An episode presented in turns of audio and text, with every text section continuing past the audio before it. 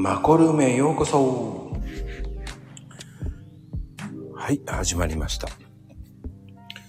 マコルーム始まりました。えー今日もなぜか9時半からです。皆さんこんばんはです。はい、こんばんは。はい、ゲストさんお呼び中でございます。よろしくお願いします。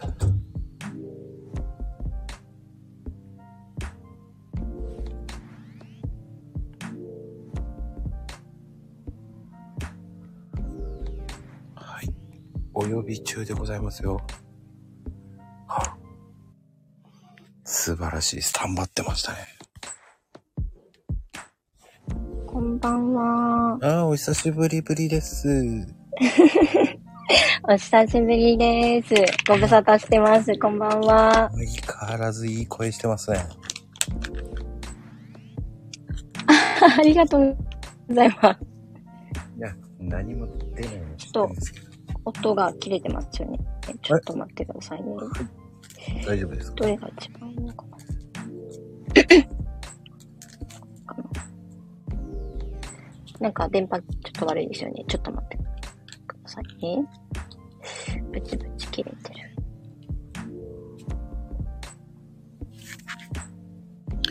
いやー、あやさんだからね。うんうんと。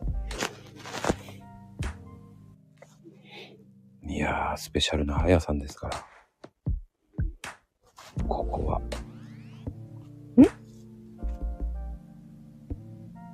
ん？ん？大丈夫？はい、そうです。今日はでもイタリアではなく日本からなんですけど、うん、知ってますよ。あ、聞こえにくいですか？やっぱり。うん、ちょっと待ってくださいね。大丈夫ですよ。知ってますよなん。か電波悪いかな。いや、十分聞こえてますよ。うん、聞こえてますよ。大丈夫ですよ。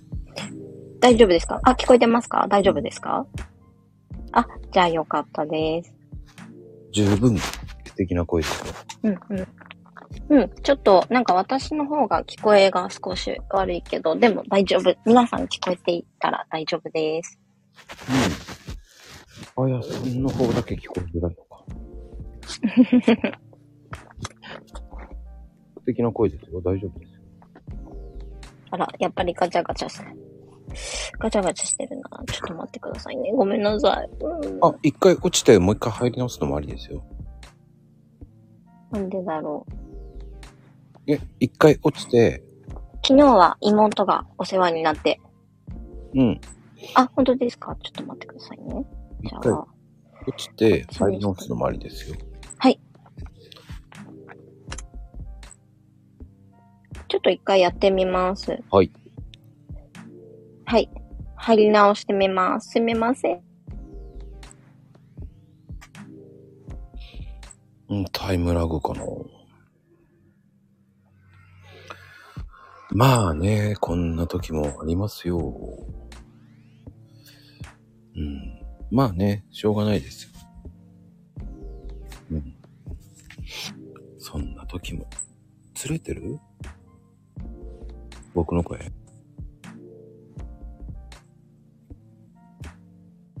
本当に？そうかな。あ、あやさん。ああ。確かにね。まあまあ、そんな時もありますよ。まあね、今、あたふたしてると思いますよ。さて、今日の、今日ね、今、来てらっしゃる方、これ聞いてるか知ってらっしゃる方ね、えー今日の、まこまこ占い、えー今日は11月生まれの方、えーとっても明日はいいことが起きますからね。えーラッキーアイテムは、えー緑の T シャツです。はい、11月の方は、11月生まれの方、明日はね、緑の T シャツを着てください。はい。ということで、今ゲストさん戻ってきたかなはい。まこまこ。どうですか？あ、今聞こえますか？どうでしょうか？はい、どうですか？どうですか？聞こえますかね？僕は聞こえるよさっきから。僕は聞こえるけど、あやさん聞こえないの？参加できたかな？え、参加できてるよ。あ、あ、じゃあ大丈夫なんですね。すいません。僕の声聞こえる、あはい。今聞こえるようになりました。およかった。あれ？また止まった？えなんでだ？ヘッドホン？なんか時々止まってますね。ヘッドホン？もしかして。なんでだろう？はい。ヘッドホンか。ヘッドホン。iPhone なんですけどいや、あの、家の Wi-Fi で繋がってるんですね。うんうん。うん、SIM とかの。うん。ただなんか不安定ですよね。でも、聞こえているなら大丈夫かな？うん、聞こえてますよ。でも、ラグがあんのかな？ね。ラグがある？俺の質問が聞こえないのかな？ダメかな？?Wi-Fi 切るとできない？うん Wi-Fi 聞こえない？え、私4月生まれ。いや。なんですけど、ですか Wi-Fi 切るとか。いや。コメント聞こえてないでしょだって。あ、あ、わかった。これでどうですかね。ちょっと思いました。もしかしたら、こっち。どっち？ずれてる聞こえてる。コメント読んでないな、これ。コメント見てないでしょ。はやさとん、、多分、わかりました。多分、うん。これじゃないかと。どう？聞こえる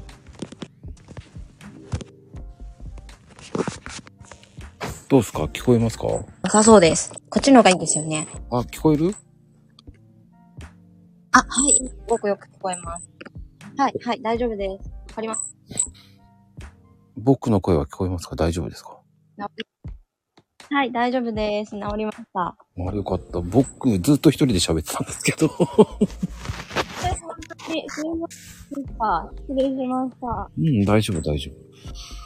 いや、まるでイタリアにいたるいるかのよう。日本にいるのにね、本当にいないの？い、いるのかって感じでしたね。イタリアだろ、お前って。大丈夫です。昨日しっかり聞きましたから。ねまだ、あの、全部聞けてないんですけど。いやー、さよちゃんめっちゃ喋るわ。もう暑いね、さよちゃん。久しぶりだから。暑いですね。はどこにいるのっていうぐらい暑いよね。い。うん、長かったって言ってましたね。いっぱい喋ったって。長かったってこっちのセリフだっつっていて。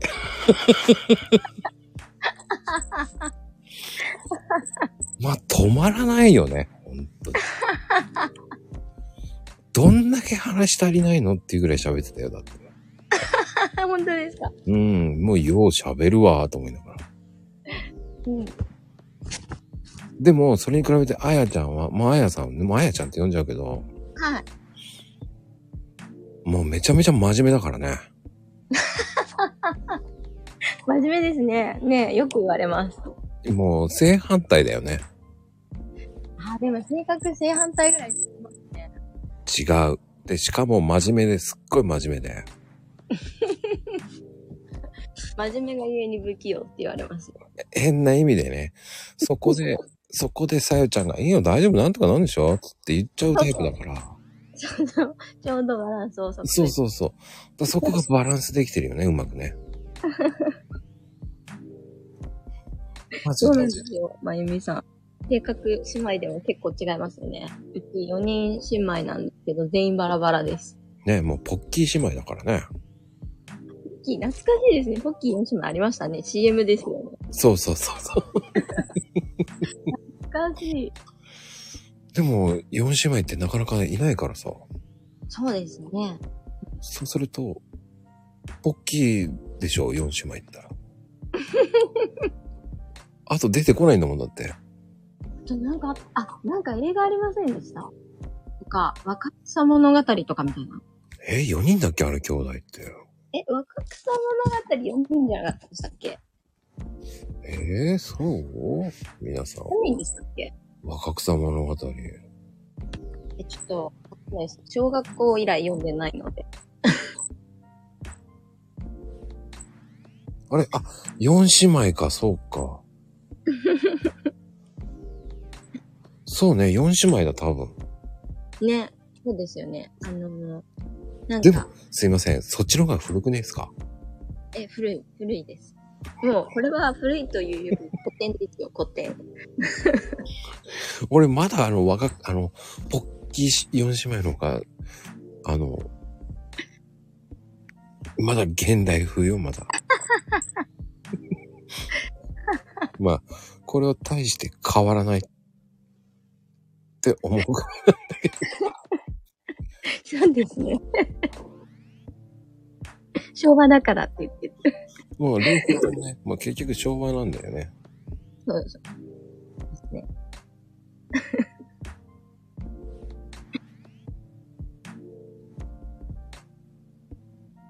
音楽ゆったりがいいですね。うん。どうですか？最近は。最近はですね、ゆっくり、あ、声似てますか？ありがとうございます。そうですね。あの子供がね、いっぱい今6人、5人 ?5 人と、一番下の子の子供もいると6人って感じなので、なんか、ほぼさんやってます。う んどうです？あとどれぐらい日本にいるの？あと、半分ぐらいですね。1ヶ月ぐらい。半分ぐらいって1ヶ月なんだ。2ヶ月ちょっとできたので、うんうんうん。はい、9月の頭に、あの、戻って、子供の学校が始まる1週間前くらいに戻って、で、なんか時差直しとかをする時間を作ろうかなと。そうか。でも、あれだよね。です。イタリアの夏休みって長いんだよね。長いですね。9月で終わりなので、7月、8月まで。そうだよね。2ヶ月ちょっとだよね。そうですね。本当に、あの、学校とかになったら、試験とかがなければ多分6月の上旬で終わるんじゃないですかね。早いよね。うん、早いです。でも、学校が早いんだよね、朝からね。そうですね。え、でも普通、8時ぐらいじゃない？始まるの。あ、やっぱ国によって違うんだね。うんうん。朝早くから行ってるところもあるしね。そうですね。うん。うん。ちょっとまだ学校は、この9月からなので、保育園までしかわかんないんですけど、うん、うん、うん。あ、そっか。はい。そっか。うん。新学期9月からだ。あ、そうです、そうです。なので、長女が、あの、9月から小学生。そうだよ。日本だったら、同い年の、うんいとこ、妹のところの次男が同い年なんですけど、うん、その子になると来年の4月から。から、日本だと来年の4月からなんですけど、少し早いんだよね。そうなんで、半年？早いのかな？うん。やっぱ半年違うとね、うんうん。違うよね。ね日本も9月にするって話してましたよね。なんか、どうなった？なんかわかんないけど。いや、あれ難しいと思ね言われてますね。う。うん。多分カリキュラムがものすごくしっかりなんか決まってるからでしょうね。結構イタリアって、あの、この間ママ友とかに卒業パーティーとかで、なんかみんなに聞いたときには、うんと、先生によって、あの、カリキュラムがなんか終わってないのとかやってないのとかあっても別にいいことになってるらしくて、うん。アバウトなんでね。そうなんですよ。なので、例えば、イタリア語、日本語で言う国語ですよね。とかでも、その、先生によっては、もう1年間は何も書かせずに、だけ聞いて言えるようになるだけの練習をする人もいるし、1年生からなんか書きを始める先生もいるし、うん違うみたいですよ。うんうんうん。うん。でも、ね、カリキュラムがガチガチ決まってたら、ちょっとずらすのも大変ですよね、きっと。まあ確かに。難しい。まあ、なんだろうね。あのー2学期生か3年か。いろんな、まあ、国によってほんと違うんで、うんうん。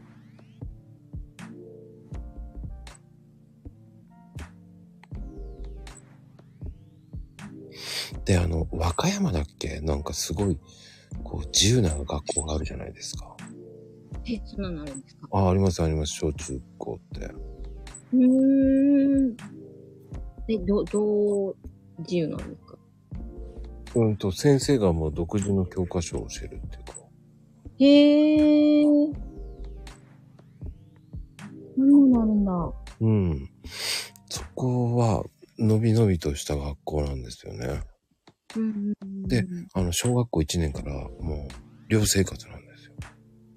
えー、寮生活。うん。これはすごいですね。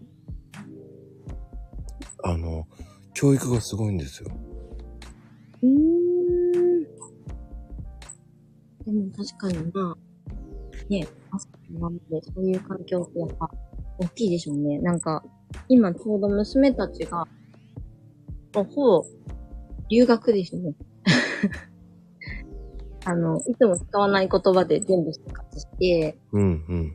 違うものを食べて、なんかいつもと違うルールで生きてるので、ホームステイしてる感じですよね、すごく。でもなんかうん、頑張って日本語を覚えて、あっという間に喋れるようになって、そう、なんか、ちょっと、あの、さよの、息子さんたちの、息子たちの、こう、関西弁とか、映ったんだ。面白いと思うん。であの、やっぱり、今日本もそういうふうに変わんなきゃいけないって教育の問題も結構あると思うんですよ。う。うんうんうん。その革命今起こしてるっていう学校が今和歌山にあって、紀の国学園っていうのがあって、国学園。うん、有名なんですけど、はいそこの卒業生はめちゃめちゃ学歴がいいんですよ。そうなんですね。うん。自由奔放な学校なんですけど、うんうん。こう、あの注目がある学校ねなんですよ。うん。え。国学園。結構有名な学校がなん学校なんですよ。食べて。でそういう学校が、まあ、海外ではよくあるんですけどね。うーん。うん。イギリスとかそっちの方ありそう。ああ、あるあるある。ね。なんか、全寮制の。ありますねうん。でも、子供たちは、あの、お子さんたちはもうイタリア語ペラペラなんでしょだって。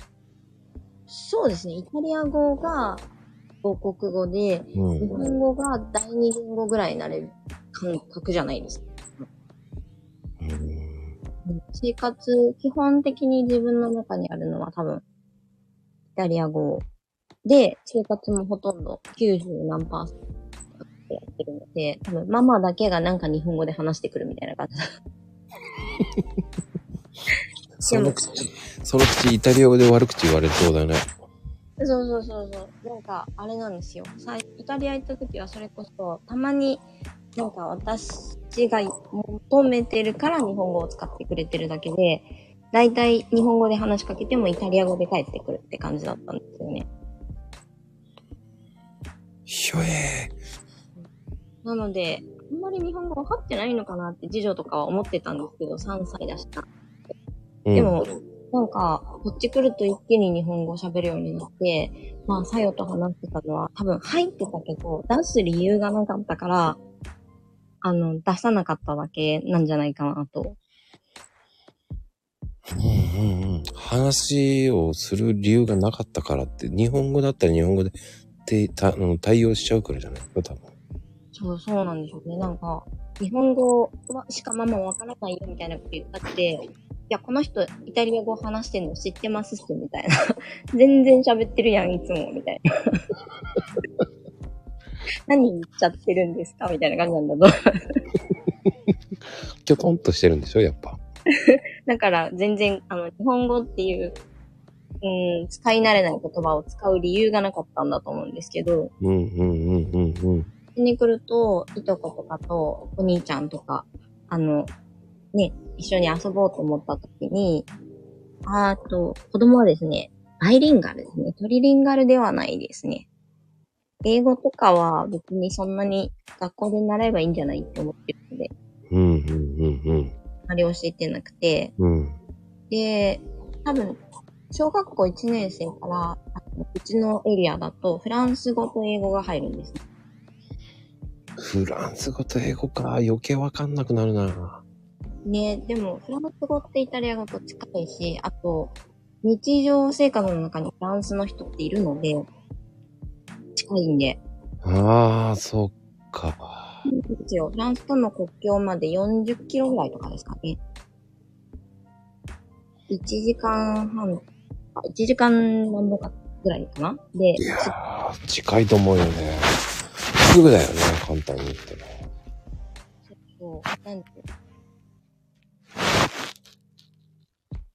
多分それで覚えれんけど、うーん。すごいなーやっぱりもう耳が聞き慣れちゃってんだよね、多分ね。ねえ、なので、ちょっと、あの、無理やり日本語を入れてる感じで。多分、日、普通に生きて、あそこで生きてるだけだと日本語必要ないので、あの、こういう帰省した時とか、おじいちゃんおばあちゃんと話せるようにっていうので、日本語でて、おしゃれだなえ、おしゃれですか？ーおしゃれだよ、だって。おしゃれかな？おしゃれだよ、だってイタリア語とフランス語喋ってたらもう子供がすげえなと思うもんだって。確かに、確かに、そっかも。ねあやちゃんもペラペラなわけでしょだって。イタリア語は喋れるんですけど、フランス語は全然わかんないんですね。なんで、子供と一緒にやろうって思ってます。ああ。でも、イタリア語って意外と難しくないですか？うん、一番難しかったですね。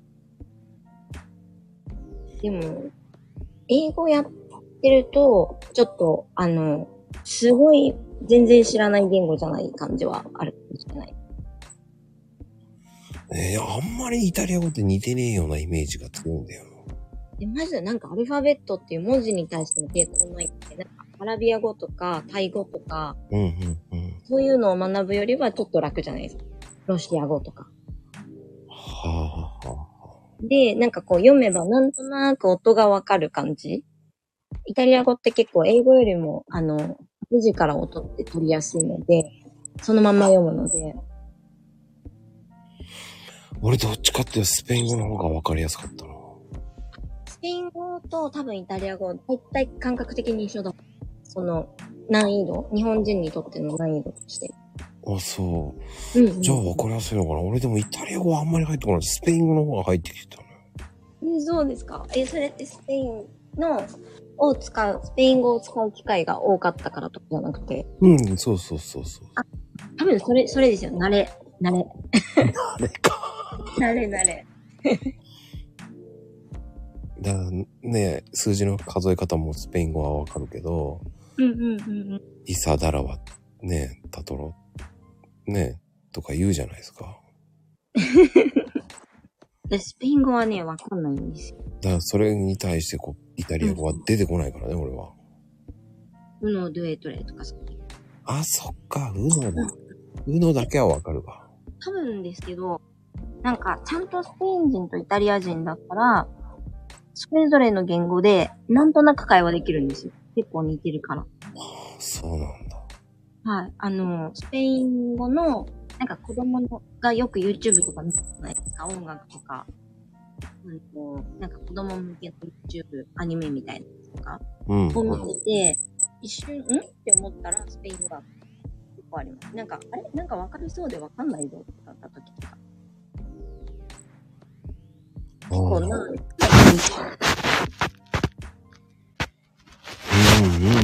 うんうん。で、わかん。ない私が言っても説得力ないん。ですけど。いや、でもそういう風に言いながらでも、もう、もう何年だっけ ?10 年近く行ってん。だっけだって。えっ、と、今年の夏で7年目ですね。うん、だからもうペラペラだよね、だって。まあ、生活するにはですね、途中でやっぱ、あれじゃないですか。結構長く住ん。でる人でも、使わない言葉とか、となんかもう、生活できれば、そこから向上心落ちるじゃないですか。極めようとしないと、途中で止まっちゃう。止まっちゃうか。ですね。なんで、もう、もうちょっとちょっと、ね、落ち着いたらちゃんとやりたいなとは思って。うーん。いや、でも、十分だと思うけどな。そうそうそう、生活できるだけでね、いいですよね。だって、パソコンもイタリア語でしょだって。あ、そうですね。でも、うーん、なんかちょっと調べる程度で、やっぱり日常生活に必要なレベルじゃないですか。うん。だから、なんだろう。うーんニュースとかわかんないときあります。うん。背景がわかんないし、なんかその、っていう時もあるし、なんかその表現が何それって思ったら、なんか、こういうことだよって言われて、あ、こういう言い方するんだとか知らないのとか結構あります。うーん。あの、パソコンもイタリア語のキーボードなの、えー、っと、そうですね。イタリアで買ったパソコンはイタリアのキーボードで、あの、なんだったっけな。えー、っと、円マークとかがないんですよ。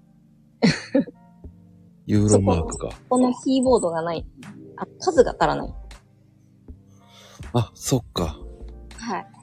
そこのボタンがそもそもないっていうのがあるので、なんかそういうのはアンダーバーとかが出せなかったりして、んだって入れて変換したりしてました。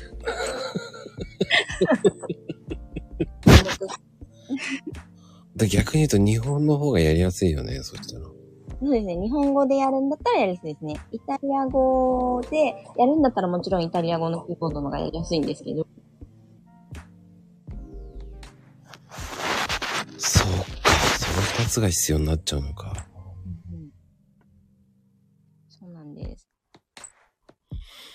まあでもね、キーボード知らない、違うっていう人はね、結構知らないっていう人多いんですよね。うーん、そうですね。なんかね、英語も実は、英語版と日本語版って違いますよね。うん、違う違う。うん。キーボードの位置が若干違うんだよね。そうなんですよ。だから、位置が違う。多分、その言語を打つために必要なやつを入れてると、なんか、足らなかったり、いらなかったりして、いらない言語とかだと、多分、欲しいもん、キキーボードがない。韓国の、韓国のキーボードなんてわけわかんないもんだって。ああ、韓国どうなんだろう。私も韓国行った時キーボード見たことない。ハングルだもんね。しなかったすげえなと。でもそうですよね。アラビア語とかもどうなってるんだろうと思う。タイ語とか。タイ語は英語で大丈夫よね。ローマ字チックな感じだから。確か、えー確かそうだと思う。まあまあ、そこまで俺見てないな、でも。ね、タイ語のです。ちょっと知らないんですけど。うーん。世界のキーボード事情ね。ね、面白いですね。確かに。まあ、ローマ字でつ、ローマ字っぽい、うん、まあ、国によって違うんだろうね、でもね。ロロシアはロシアだったもん。多分その辺もありますね。うん。まあ、そろそろ本題に入ろうと思うけど、あ、はい、すいません。長々と。うん、そういう話をしてて、まあね、そのブログだけど、はい。もうね、まあ。うん、さやちゃんと話したけど、うんうんうん。こう、すごい熱く語ってくれたんだけど、あやちゃん的にはどう？ブログって。僕ってどう？そういう意味でですか？あの、インスピレーションで、こう、わか、なんつったのかな？どっちかっていうと、あの、さやちゃんはどっちかっていうと、こう、インスピレーションで行く系でしょ？だからな。うーん、なるほど。でも、あやちゃんの方はどっちかっていうと、効率的に行くじゃない？こあ、そう見えますか？う。うん。ええー、多分ね、逆ですよ。逆なんだ。うん、もう、あの子の方がリズムですね。徹底的に根拠を、あのーなんかこう、もう潰して、根拠を、あの、なんていうんですか、並べて、で、この、なんだろう、曖昧なものを徹底的に潰して、効率、要はもう手を動かすためのところの効率ところの効率は割と、あの、最小限にする感じで、私は結構馬力派で、なんか、それこそ最初のうちわかんない時期はですね、うん。マシンガンのように360度ってます。そしたらなんかされたのなんかこう、一応全部、あの、根拠を持ってやってるとして、その10個ぐらいあったら、うん10個を多分妹の場合だと2個か3個か最悪1個ぐらいまで絞るんですよ。定的に。で、打つってやるんですけど、私は10個見つけたら、うーん、絞って5個ぐらい。キーワード。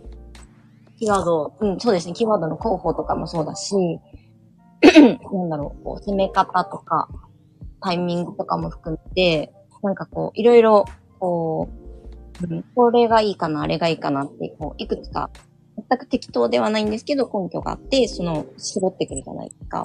それでも、もう、ある程度のところで結構見切り発射するんですね、私の方が。うーん。あの、馬力があるというか、多分そこは、なんだろう、体感しないとわかんないタイプで、妹の場合は、うーん、シミュレーションができるタイプなんかセンスがいいよね。センスがいいよな。そうなんですよ。なんで、自分の経験じゃないのに、なんか自分の経験のように経験する、なんか、疑似体験することができちゃうっていうか。疑似体験できちゃうんだ。うんうんうんうん。そう、それぞれの性格なんですよね、本当にね。そうそう、無駄な、めんどくさがりは無駄なことはしたくないっていう、まさに、そう、友藤さんのおっしゃる通りで、妹はその考え方がすごく基本にあって、うん、まあ、昨日そんな感じで言ってたよ、もう。本当に。そうそう、そうなんですよ。もう山を張るような感じの言い方だよね。そうですね、あの、かなり精度を高くしての山張りだとは思うんですけど、で、私はなんかこう、考えるより体が動いちゃうタイプなので、数打ち当たるだろうっていう感覚か。数って、なんか当たらないものと当たるものをなんか仕分けするっていうか当たるのか当たんないのかってやってみるみたいな。だ要は、体感型だよね、本当そう、に。そんな感じですね。多分想像力がね、乏しいんでしょうね。いや、逆だよね。想像力があるから、それだけ打ち込めるんだよね。え、本当ですか？うん、だってそうじゃなかったら5個も10個も絞れないっていうわけじゃないけど、うんうん。だって、10個のあるうちの5個に絞ってっていうことは、それもまだ引っかかるぞっていうのがあるからだと思うんだよね。そうですね。だってそこで状況を見ていかないと絞れないじゃんっていうのもあるじゃん。確かに確かに。うん。それを絞らないで、その一つでボンって言ってバーンっていけるっていうのはなかなかセンスがないと無理だと思うし、でもそれが正解だけじゃないと思うから、確かにセンスはかなり高いと思いますね、本当に。でも、多分そのセンスっていう感覚、そもそもが、うん、知識とか、経験からなってるので、多分本当にこう、自分ができる経験って、やっぱり自分の経験だけじゃないですか。うんうんうん、うん。そこの疑似体験って人の分まで、要はなんか人生3個とか4個とか経験できちゃうような感じですよね。それができるっていうのはやっぱめっちゃすごいなと思うそれできないから私は自自分が行く。やってみる。行く。で、うん。まあ簡単に言うとトライアンドエラーだよね。そうそうそう。もうエラーの方が多いんですけどね、圧倒的に。でもそれがエラーの繰り返しじゃないかな。そうですね。エラーのうん繰り返しでバグを修正していくわけだから。そうそうです、そうです。そうんうんのおっしゃる通り。それがこうエラーなくいくっていうのはセンスだからさ。うん。らそれが正解かどうかはわからないけどさ。そうですね。そこで多分一人でやってたら正解かどうかわかんないかもしれないけど、前を行く人とか、じゃあその、うまくいっている人とすり合わせができると、あの、まあ答えって一つじゃないと思って、必ずそれだけが唯一解ではないんですけど、うんうんうん。ここはこれでもうまくいってるけど、本来なら、あ、あもっとこうしておけば、ここまでいけたよねっていうフィードバックがもらえたり、すり合わせができたりっていうのがあるのは、やっぱり、あの、彼女が、こう、この少ない数で、手数で、やっぱり伸ばせたポイントだとは思う。うーん。無駄が多いって言われます。だそこはセンスだろうね。磨かれたセンスだろうね。うんうん。だ音声、音声配信とそのうん、ツイッターの違いだと思うんだよね。うーん。え、どういうことですか？まあ簡単に言うと、言葉で言ってわかる人とうん、文章で言ってわかる人の違いだよねっていう。あーあー、でも情報量。うん。そうですね。やっぱりこういう音声ってあれですよね。あの、テキストになるような文字、言葉だけじゃなくて、間だとか、うん。なんか雰囲気とか、結構情報量が圧倒的に多いですよね、音声っていうん、うん、うん。そうすると、やっぱりこう立体感があるとか、本格派の人も取りやすい情報が多分たくさんうんテキストだけだとこうイメージができないかも、こういうのだとね、あ、まこさんこういう人なんだとか、こういうことになんかこう反応していったのかなとかっていうのとかはやっぱりね、リアルですよね、こっちの方が。そうなんですよ。うんうん。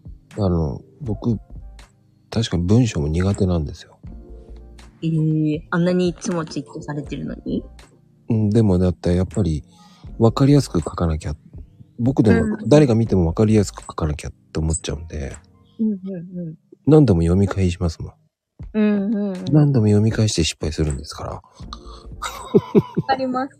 わかります。何度も読みすぎてわけわかんなくなるんですよ。なります、なります。めっちゃわかります。そして何が何だかわかんなくなってきて、一回おコーヒー飲むんですよ。わかります、わかります。そんで一回コーヒー飲んで一回触れないで、もう一回触れるんですよ。うんうん。で、大丈夫かなってやって出すんですよね。で、出した後に不安なんですよね。うんうんうんうん。で、何回も見ちゃうんですよ。うんうんうんうん。で、そでもの、、あ、どうぞどうぞ。でも、間違った時はもうスルーしちゃうんですよね。もういいや。いもうこれ以上気にしてもしょうがないって出して10分ぐらいまでは何回も、ま、迷うんです。へー。10分後はもういいやって思っちゃうんですよ。うんうんうんうん。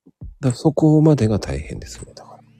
うんうんうんうん。あ、でも同じ同じです。ブログも結局そんな感じです。ね、そんな感じだよね。だからブログもね。でも、ツイッターとブログの唯一の違いは、うん。その点に、その角度からの違いとしては、あの、修正できることですね。ブログの記事って書いた後、投稿した後修正できるじゃないですか。タイトルも変えられるし、うん。本文も全部変えられるし、じゃあ、あの、埋め込んだ画像とかも、あの、本当に総理解をすることもできるじゃないですか。修修正ができるからね。そうです、そうです。いくらでもできるので、その、なんだろう。なので、あ結構、初回投稿っていう言い方するんですけど、最初の投稿は、とりあえず、なんかこう、悩んで出せないよりは出しちゃった方がよくて、うんうんうん。投稿すると、通ってくれる人がいる。あの、よく読んでくれた人がいれば、なんか開けてすぐ閉じちゃった人もいるだろうし、うんと、もし何かそういうものを売るとか、サービスをおすすめするとか、っていうのをやってる記事だったらいいだけど、買われてないとか、うんうんうん。出たとか、っていう、なんか、データが取れるんですよね。世の中に出さえすれば。うん。ツイッターで言うと、いいねがどんだけついたとか、いつもよりついた、いつもより少ないとか、インプがいつもより伸びたとか、伸びないとか、うん、リツイートどれだけされたとか、リプランが、この、新しい人がいるとか、いつものメンバーがたくさんいてくれてるとか、うんその、うん。なんでしょう。いろいろこう悩まれて書かれても、悩んだところでやめちゃって、投稿しないと、あの、結果どうだったっていうのがないけど、世の中に出すと、なんかこう、良いも悪いもとりあえず結果が出るじゃない。うんうんで、ブログも同じで、その、一旦世の中に出しさえすれば、その、うん、答えが出ますよね、まず。これ、アクセス集まるかなどうかな読んでもらえるかなどうかなっていうのが、やってみれば答えが出るので、まずそこのどうかなにはこうだったって答えが出るし、うんと、もっといろんなツールとかたくさん、あの、無料で使えるものたくさんあるので、そういうものを使って、えっと、どんな人が来てくれたのかなとか、どういう目的の人が来てくれたのかなとか、どのくらいいてくれたのかなとか、うんと、どんだけ何が売れたのかなとか、っていうのが全部取れてくるので、取れてきて初めて、そこが、なんか本当のスタートというか、うん。うん。ブログはそこまで分析できるからね。そうそう、できるところがやっぱいいですよね。ツイッターだと、多分それが、じゃあ次回に活かそうになるって、もうそのツイートを修正できない修正したらボケゾ掘ったってこともあるけどね。うん、だからね、うん、もうね、最近は、一回出したものに対して消すのやめようと思ったもんね。一回この間消してみたの。そしたら余計間違ったもんね、俺。ありますあります。ブログもありますよ。なんか、さあと思いながらもういいや。なんかこう、決めた、こういう人に向けて、こういう風に調べる人に対して記事を書いてみた。あ、なんか例えば3位とかだった。で、1位目指してもうちょっと頑張ろうって言ったら県外に飛んでったとか。あります。わあ、いなくなった。戻すっていう。とりあえず落ち着いて戻す。うんうんうんスタートラインに戻る。ねツイッターそれができねえからな。そうそう、ツイッターは流れちゃうので、それができないんですけど、ブログの場合はそれができるのが、なんか私には向いてましたね。その、一発目で、こう、そこそこの精度出すの得意じゃないっていう、本番苦手なタイプで、はあ、でもね、ツイッターやってると度胸はつくね、でも。あーちょっとうん私も最初、もう投稿ボタン超怖かったです。うん。あの、最近はもう開き直ってる。もう行ってしまえっていう魂胆があるよね、だから。うん。でもその時仲間がいると、ツイッターの場合はいいですね。なんか、あの、そういうやらかしちゃったねも含めて、こう、なんかこう、いつものメンバー結構、いいねくれたり、なんかこう、そんなツイートにリプ、優しいリプくれたりするじゃないふんふんふんふんでもね、俺、あやちゃんやらかしてるように見えないんだよね、いつも。本当ですか？やらかしまくりで。真面目にちゃんと書いてんなと思いながら、俺はいつも見てんだけど。本当ですか？ありがとうございます。真面目に書いたところが、なんか、あの、なんか、作ってるんですよ。だから、あの、え？そこを受けた？ってなったり、うん。こは受けるぞと思って狙っていったら大外れするし、なんか、思いもよらないところが乗ったりするので、まだまだ分析足らんねって言ったことで、やってないから、やってないからないんですけど。うーん。ねそこが難しいのよね、ツイッターって。うんうん。で僕は、あの、リプがちょっと多い時は多いんで、うんうん。いいですよね、いつも。うん。あの、しゅ、その何？こういうリプが来てほしいなっていう誘導型になっちゃってるね、最近は。へー。へー。え、どういう感じなんですか例えば？それは教えない。え、秘密なんですかなんだ、なんか、あれですよね。急に振られた感じで寂しいんですけど。えーって、いや、でもって、言ったのに。でもブログもそうじゃない？誘導していけば誘導できるよねっていう。あ、そうですね。うんうん。でそのテクニックをそのまんまツイッターにしただけよね。ああ、なるほど。だから言う必要もないよねっていうだけなんだよね。なるほど、なるほど。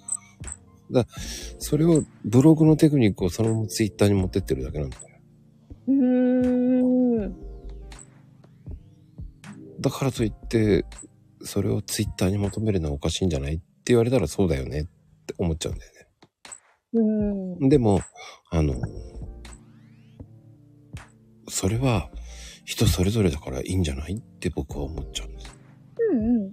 私もそう思います。だったらね、あなたも140文字やってみてくださいって言いたくなるんですよ。ああ、そういうのは、なんかわかります。結局、うーんだろう、ブログでうまくいかなかったのは、オワコンって言ってる人とか、うん。うーん、なんか騙されてるよ、みたいな言ってる人とかは、なんか、そうかも、そうなのかなって私は不安になるタイプだったんですけど、でも、なんかこう、実際に、うん。まあ、やることやって、狙って結果が出せた時ね。うん。は、なんか、あのーなんだろう。運とかじゃなくて、ちゃんと取りに行って、あのーこれを積み上げたからこうなったって、要はなんか、数学の答えが出たみたいな感じで。この問題こうやってこうやって解いたから、この答えが出るんだよねって、ただなっただけっていうのが、なんか、体験できてからは、なんだろう。結局、その解き方がわかんない人とか、知らないとか、イメージができない人が、そうやって言ってるだけっうん。ていうのは、あの、わかりましたね。でも、それがわかんない側にいたときは、もしかされてるとか、もしかしたら、オワコンなのかもしれない。私遅い？とか、うんうんうん、思ったりしたし、うん。うん。なんかこう、一つ一つの小さなテクニックみたいなものが、本当はすごいテクニックよりもっと大事な、ね、表面テクニックじゃなくて、それってただの形なんで、結局何を目指してどうしてるのかっていうところが落ちてると、なんか、使いこなせないので、このテクニック使えないって言って、使えないんだって、そのまま信じて、ね、調理してもったいないことをしてたのはあったなと、振り返ると思いますね。うーん、でも、その、そこが、俺はトライアンドエラーだと思うんですよ。うんうん。そう、結局トライアンドエラーをした人は手に入れられるけど、あの、トライ、エラーを起こすのが嫌でトライをしなかった人は外側から、なんか怪しい怪しい危険だ危険だって、こう言ってるみたいな。うん、言いたいんだよね。うん。わかるけど。どね。そう、わかるけどね、ですよね。うんで、ツイッターも、その、そんな金稼ぎの道具にしやがって。うんうんうんうん。でも僕はそういう感じではなく、うん、まあ確かに売れることはありがたいと思うけど、でも僕はそういうふうには考えてないんですよね。いかにわかりやすくできるかっていう追求してるだけなので。うーん。で、ついうまく分かってくれた時ほど、あの、いいねが伸びるんですよね。うーん。あ、そういう風にが出た時は、あ、これは、そんなことなんだっていうのがさ、うーん。インパクトがあったんだなぁなんて勝手に思うけど。うん。そうすると意外と知らないんだなって思うし、うんうんうんうん。僕の常識的には普通に知ってるもんだと思った。うんうんうんうん。まあ簡単に言うと昨日からやり出したこうドリップシリーズなんだけど、うんうんうん。まあ紙を、ペーパーをね、はい一。回濡らす。まあこれリンスって言うんだけど、うんそれを僕は当たり前だと思ってた。ああ、そういうことですね。なるほどね。リンスする、するしないっていう問題結構聞かれるから。うーん。それをリンス、爆発的にいいねが伸びたんですよ。すごいですね。うん、まあ405さ450ぐらいいったのかな。すごい。僕的には知ってるもんだと思うから。うんうんうんうんうん。でもやっぱりそれだけ知らない人が多いのかな。知らない人でした。うん、でシャンプーのリンスじゃないんですねとかさ、しほんとおかしいな。シャンリンシャンとか古っと思いながら。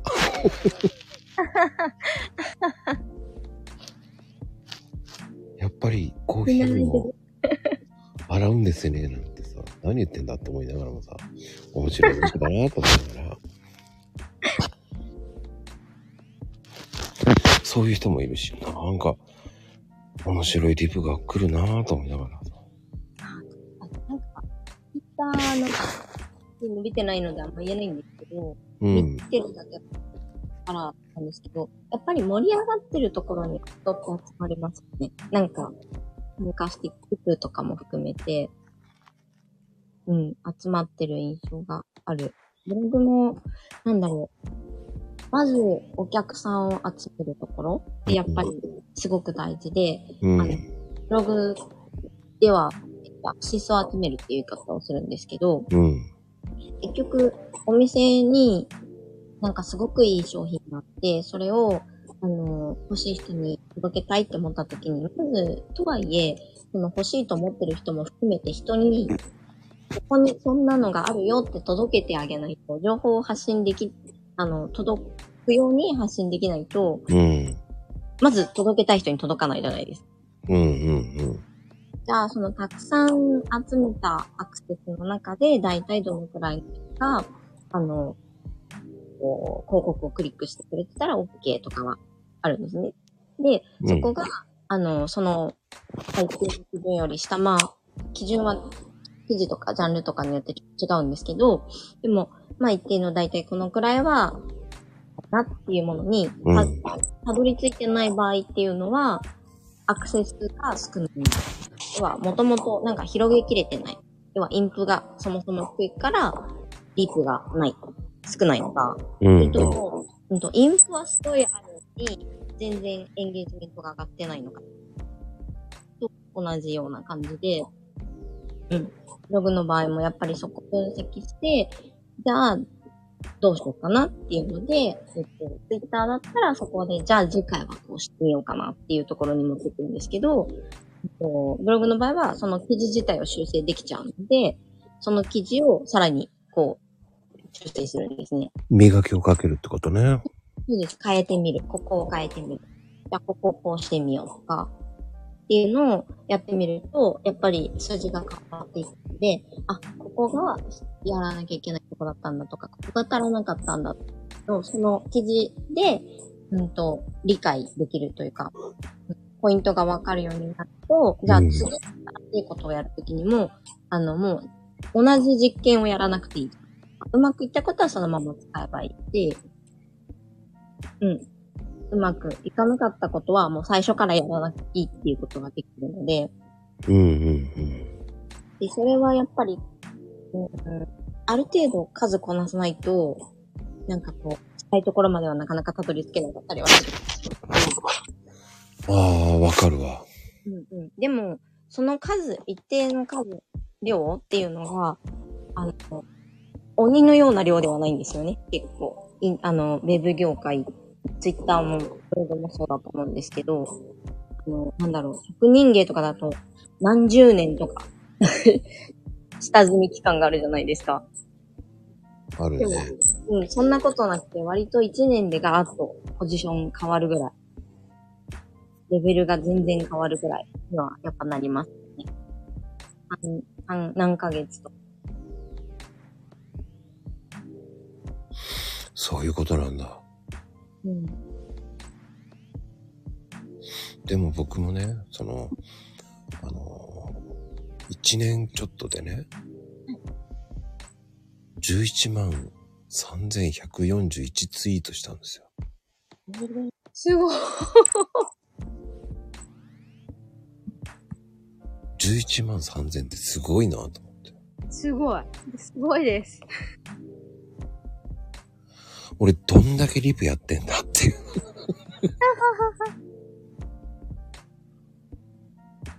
だ、ちょっと販売コンテンツないとね、確かに。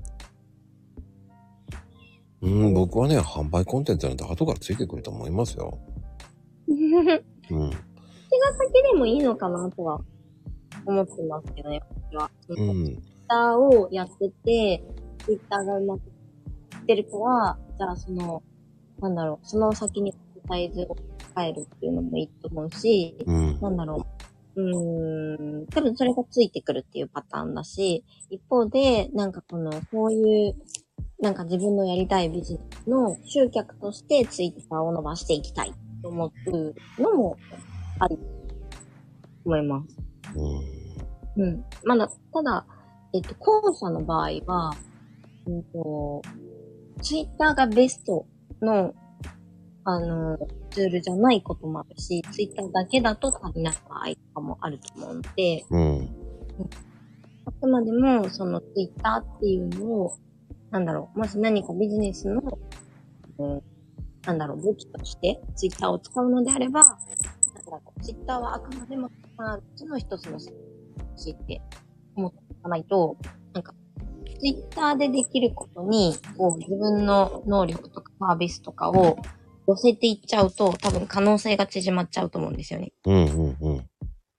でも、どっちかというとビジネスとか、なんかサービスとかをお金を稼ぐとかなんでもいいんですけど、なんかこう目的があって、例えばコーヒーを広めるとかでもいい。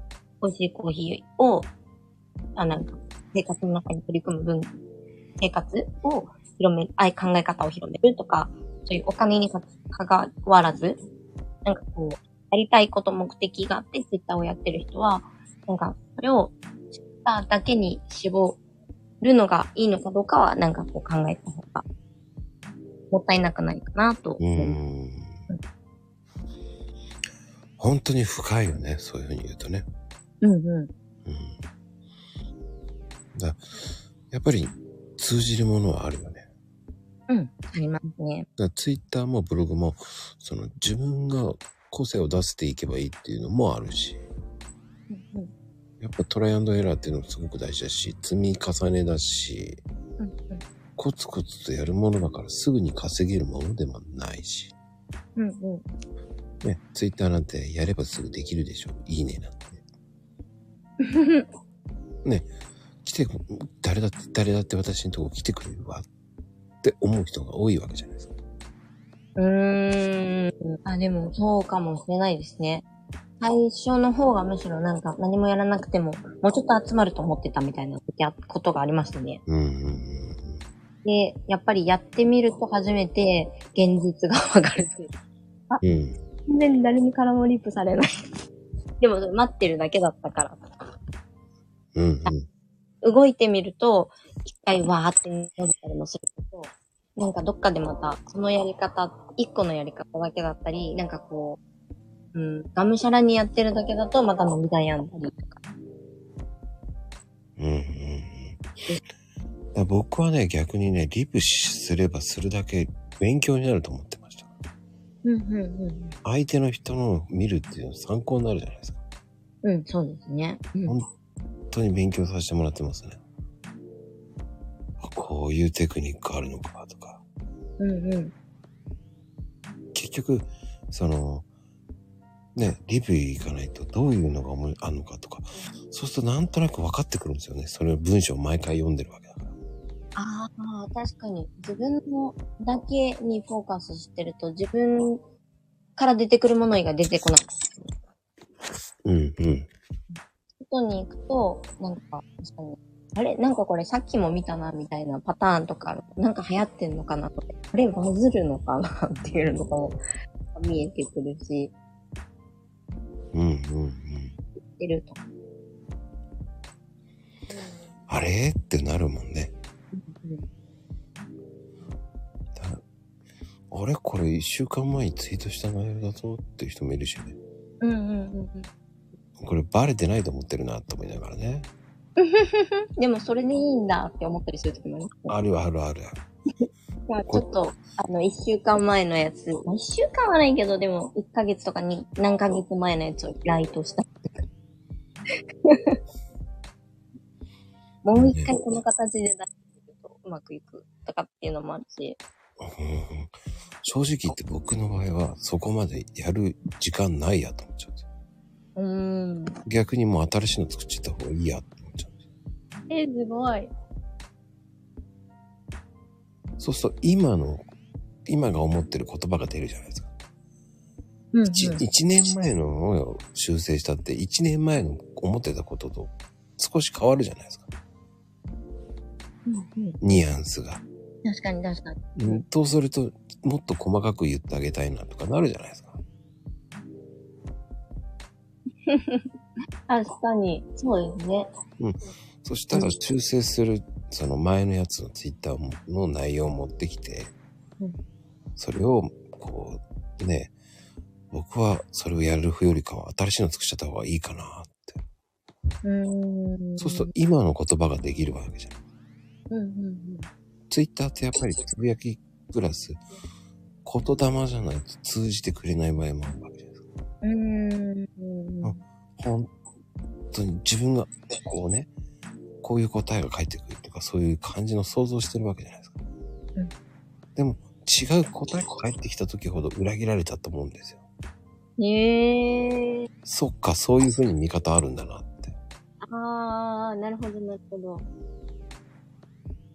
逆にそれで勉強になるわけですよ。うんうんうんうん。おお、ありがとう、そういう答えが。だから次は今度そういうことを書いてやる。うんうんうん。あ、それわかります。なんかもらったリプをネタにするってありますよそうそうそうそう。でも、それは、えすぐにやるのは悔しいから、ね。すぐにやるの悔しい。やんないから、まあ、うーん、半月後ぐらいにリベンジかなとか。うーん。でも似たような話をしますよ、でも。でも変えますね、だから。私はちょっとここ最近サボってるんで、本当何にも言えないんですけど、うん、うん。本当に、全然、あスマホが遠いや、まだ触れてないっていう。ママーって言われて、はいはいはいはい。やってますけど。でも、うーん、それこそ、がこう、わーってやってると、やっぱりリプってたくさん、あの、自分もするし、されるじゃないですか。うん、うん。あその時に、リプしに行った人の、を見て、自分の、なんかこう、思うことを、あの、次の日の自分の投稿にするとかっていうタイムラグぐらいでやることもあるし、いただいたリプになんか自分思ったこととか気づきとかを次の日のツイートにするとかうんっていうのがありますね。またはもうそのまんま引用リツイートしちゃうあるんですけど。あの時こう思ったけど、これがこう変わったみたいな。はあ実は、裏側にはこんな話があったよとか。あ。うん。僕もありますね、ツイッターやってて。うんあれってすごく、あの、なんか生な感じですよね。うん、うん、うん。やっぱり、それを裏切られるからこそ、面白いんだよね、多分ね。うんうん。面白いですね。だから文章のテクニック、ほんと勉強になるなと思うし。うんうん。だそれがね、その、自分の行かなかったら、リプを行かなかったら、うん見れないんですよ。参考にならないんですよ。作るとね、あの、なんか、なさらこれにもうリプ変かなって思ったりとか、うんうんうん。この、ここにこのタイミングで盛り上がってる時に参加したかったとか、ありますね。ああ、じゃあ今ですよ。盛り上がってるよ、今日は。ねえ、なんかもう今日全然、できなかったので。ね、ちょっと。明日、動きますよ。絶対やる。絶対宣言、約束。やんなかったら、あのみんなに、えいいですよね。みんなから、ね、あの、あれ、なんて言うんでしたっけ？リムされちゃう。ーいや、それはすいません。あの、みんなに、あの、果物あげるっていうね。果物あげる？今日ぶどう食べましたよ。ぶどう食べました。じゃあ、残った、ぶ、巨峰を先着1名様にね、送るというね。残ったやつですか？っていうのもあると思いますよ。ドリアン、ドリアン言うてますよ。あの、ドリアンまゆみさんっていう人がいるんですよ。なるほど。うん。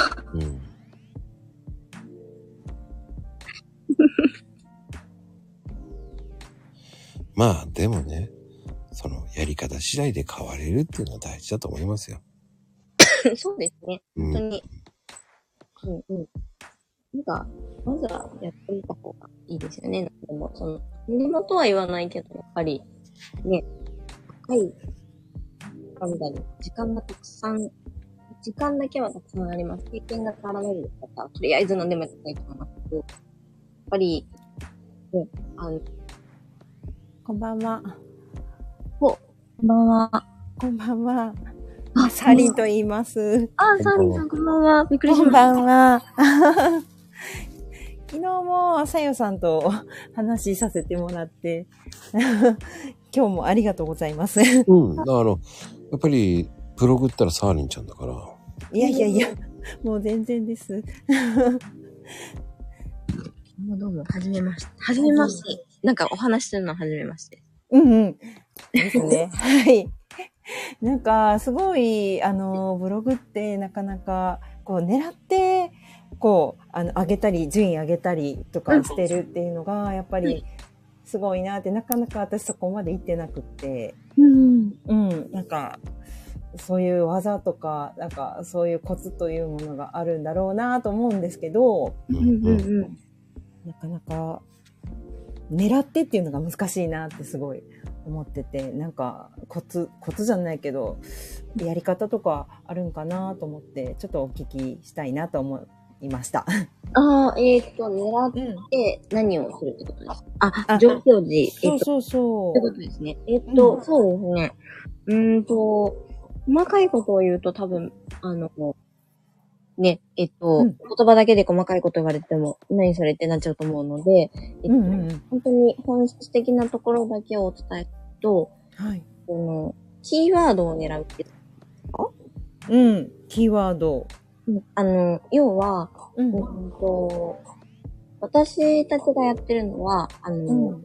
ちょっと、ね、おこがましいんですけど、言葉を使うと SEO って言って、うんうん。Google 検索はいはい。で、えっ、と、検索してくる人の検索結果のうんうん。一番とかに表示して、ねっていうのを狙って、えっ、と、選ん、選んでもらうってことですね、記事として。今欲しい情報をうちにありますよっていうのを選んでもらうってことになるんですけど、で、うんそれでやるにあたっては、結局、あの、逆側のイメージをすると分かりやすいと思うんですけど、今自分が何か、うんと、うんそうですね。まず先に結論をお伝えすると、検索する人、要は調べる人が何が欲しいかっていうのを書くっていうのが、うんうん。それがもうコツというか、そこがポイントですね。ああ。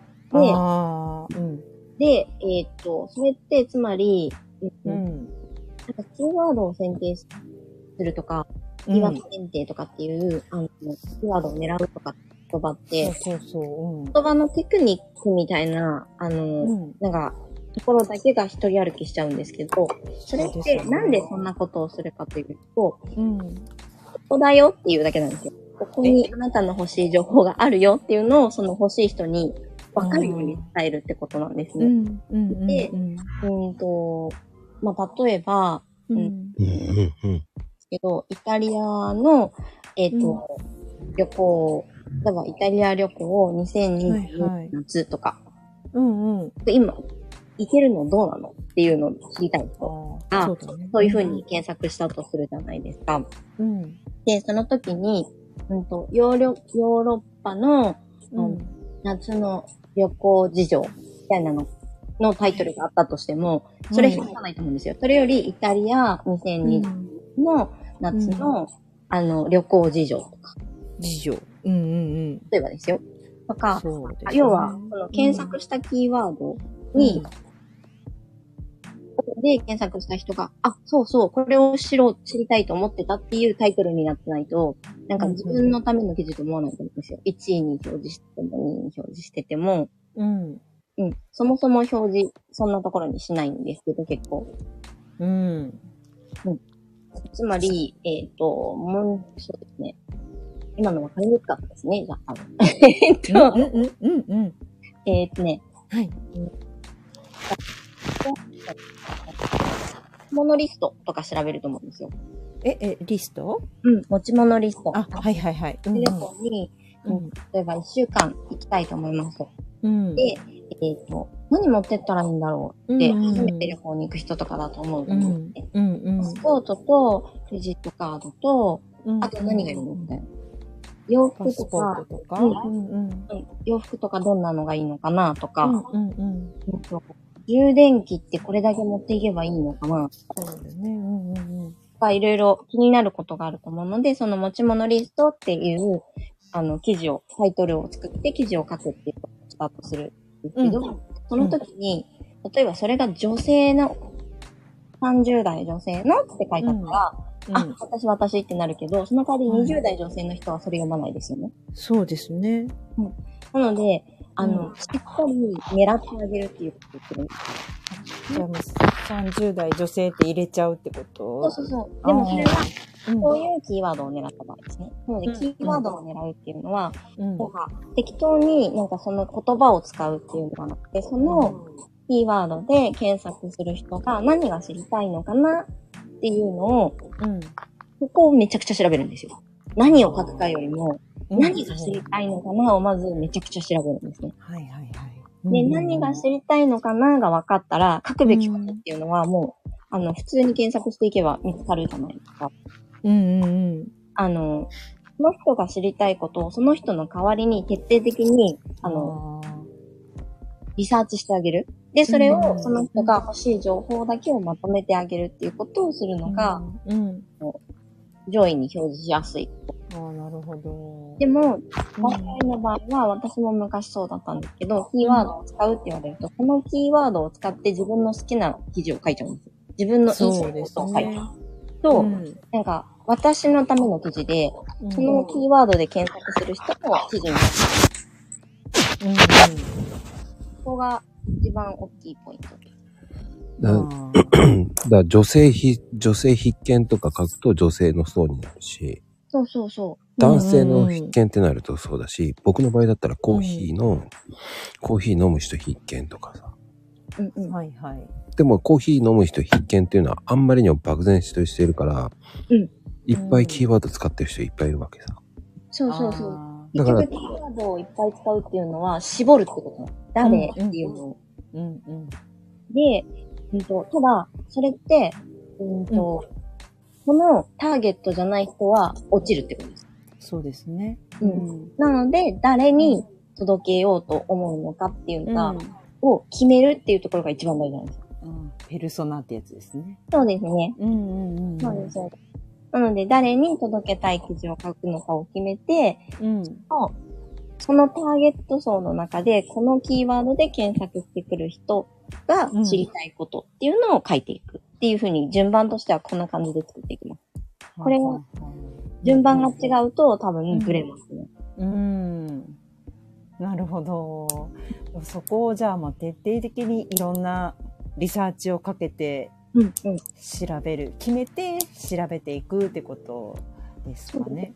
なんで、その人の代わりにやってあげるってあ一番あ。うん。なるほど。い。なので、例えば過去の自分のためとか、うん。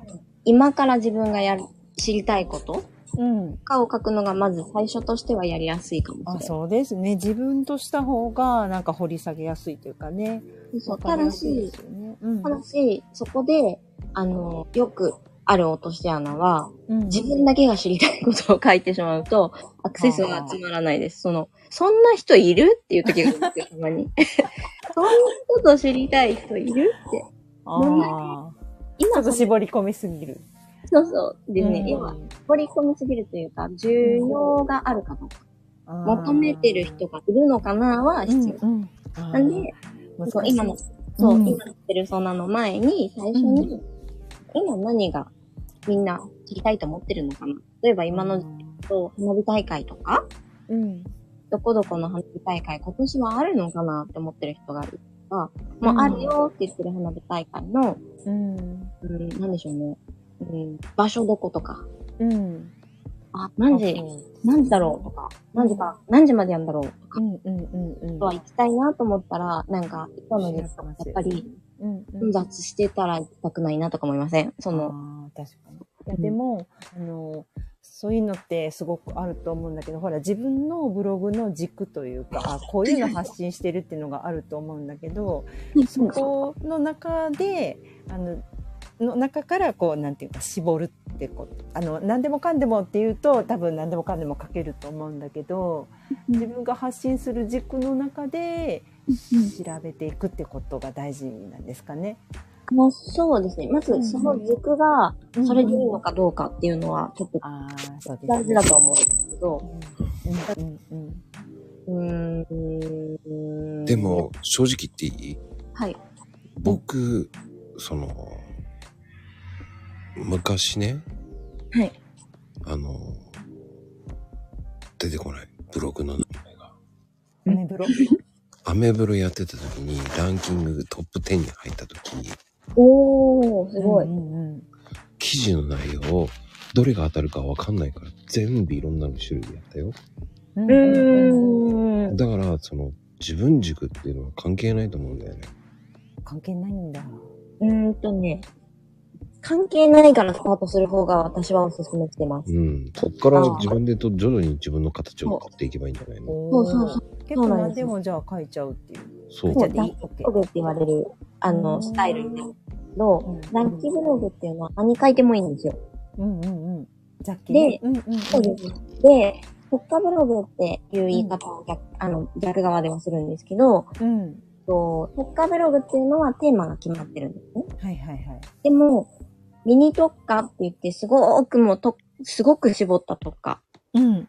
いい、うんと、ふわっと、ふわっとっていう方は悪いな。もうちょっと大きくで、特化にしてるとかあります。うんと、イメージしやすいところで例えばなんですけど、漫画とか、漫画？漫画特化っていう、うん。うん。そうすると、いろんな漫画の記事を書いてる。うんうん。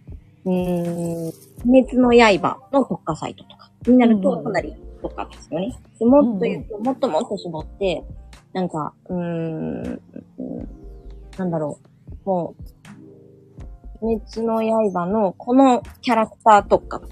ああ、それだけしか書かない。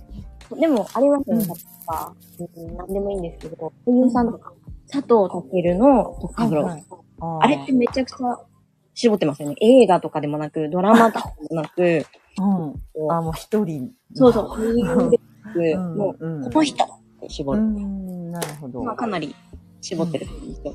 うん。佐藤健のファッションだけに絞ってる。すごい。うん。でも、そこだけに需要が、それだけ見込めるんだったらそれでいいんですよ。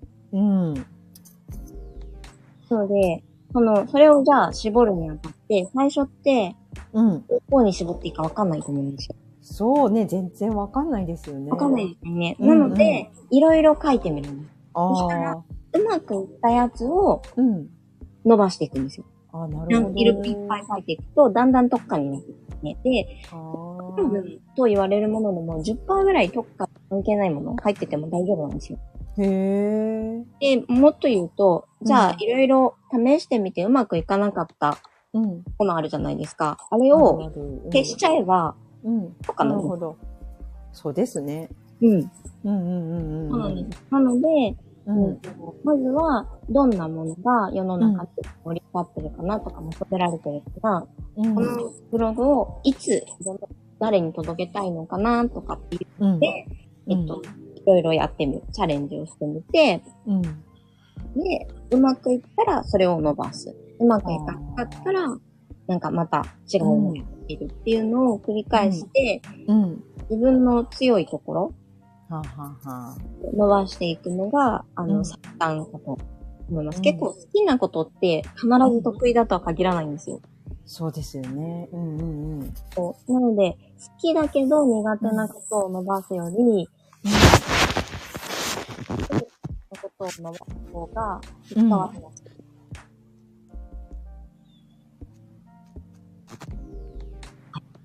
うんうん。あ、ちょっと音声が聞こえなくなっちゃっ聞こえなかったですかと、もう一回言うと、うん好きなことだけど苦手なことを伸ばそうとするより、苦手を克服して、た。うまくなっていこうっていう、好きだからっうんうんうん。ていうことよりも、うん。普通に好きじゃないけど、得意なこと、うまくい、なんか普通にやっててうまくいくことうんうん。っていうのを伸ばしていく方が、うんあの、効率的ですね。結果が出るのは早いです。ああ、あ、そっか。好き嫌い関係なく、まあ伸びてるところ伸ばしてみようか、みたいな方がいいってこと。うんうんうん。得意を伸ばす方が、あより、あ。うんうん。結果は出やすいです。うん。で、変なものが引っかかるんだよね。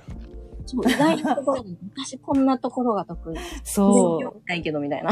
う。ねえ、うん、なんか、あれなんでこんななんか適当な記事が上位にあるんだろうみたいなのがあったりとか、しますね。うんうんうん。それは、あの、なんだろう。力抜けてる分かどうかはわかんないんですけど、ちゃんと狙えたんですよ。そうなんだ。狙ったつもりじゃないのにっていうのがね、上がってたりとかでもそ。したら、うまくいったので、それは、何がうまくいったんだろうって見ていくと、これがうまくいったのかな？これがうまくいったのかな？っていうあのば、やってみるんですよ。ーはあ、はあはあ、だそうね。狙って、そう、いけるようになるっていうの。最初は狙わずにいけたものも、狙っていけるようになるっていう段あ、階。そう、そっか。だからそれが良かったのやつを、それ似たようなものをもう一個記事書く。そうそうそうそうあなるそうそう。ほどね。うん。そうするとわじゃあ、うんうんうんうん。かるじゃん。どれが悪いか。そうね。うんうんうん。うん。あ、こうやったらこうなるんだみたいなね。そう。うんうん。うんうんうんうん。いいやつを、いい記事のやつを、いいやつの内容で書くっていうのは似たような感じで書くっていうのが一番み。たいな感じでね。うんうんうんうん。なるほそうするど。と、一貫性っていう感じじゃないけど、うんその、内容の一貫性はできるよねってこと。うんうんうん。その一貫性っていうのはみんな勘違いするんだけど、うん。ブログの一つのストーリーの一貫性っていうんじゃなく、その、すべてに対してその、うん。文章の一貫性があれば何でも商品は売れやすいっていうのはそこなんだよね、多分うん。文章の一貫性ね。うんうんうん。どうなんですかね。文章の一貫性って、え、どういうことですか？簡単に言うと、その、はい売れるもののいいやつっていうのは、その、ある程度の文章の一貫性がずっと、これとこれとこれのキーワードっぽいと、ある程度やれば、売れるっていうのが分かったら、それに対して同じような感じのものを統一していけば、他の商品も売れるわけじゃないですか。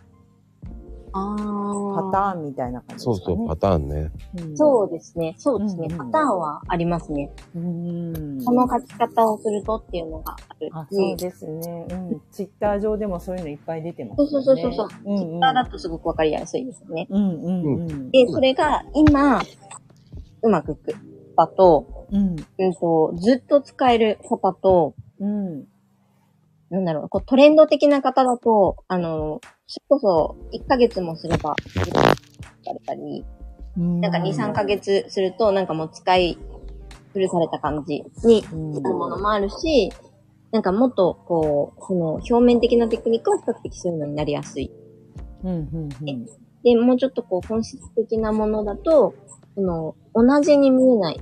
なんか、初心者？それこそよく分かってない人からすると、同じに見えないものも、これもこれもこれも同じパターンだよねっていうのとかがうんうんうん。あったりするので、その辺をしっかり、うん、自分の成功パターンっていうのをつかむっていうのはめっちゃ大事だと。ああ。なるほど。